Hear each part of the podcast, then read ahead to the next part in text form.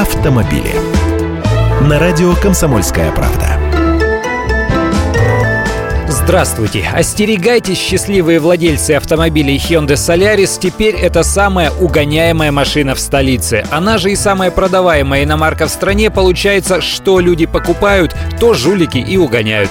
На втором месте в рейтинге угонщиков по старой памяти остается Mazda 3, а на третьем снова кореец из числа бестселлеров Kia Rio.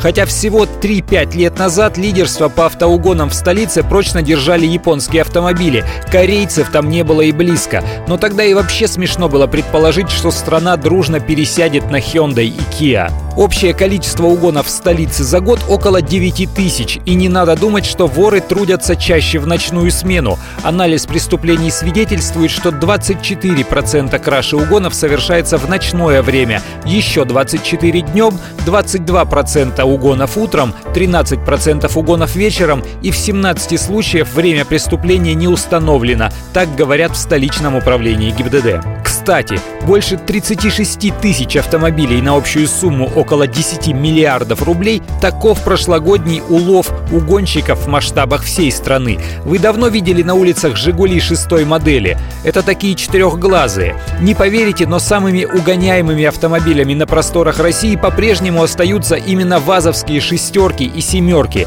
На третьем месте Ford Focus, а главная цель московских угонщиков Hyundai Solaris по общероссийской статистике значится лишь на четвертой строчке.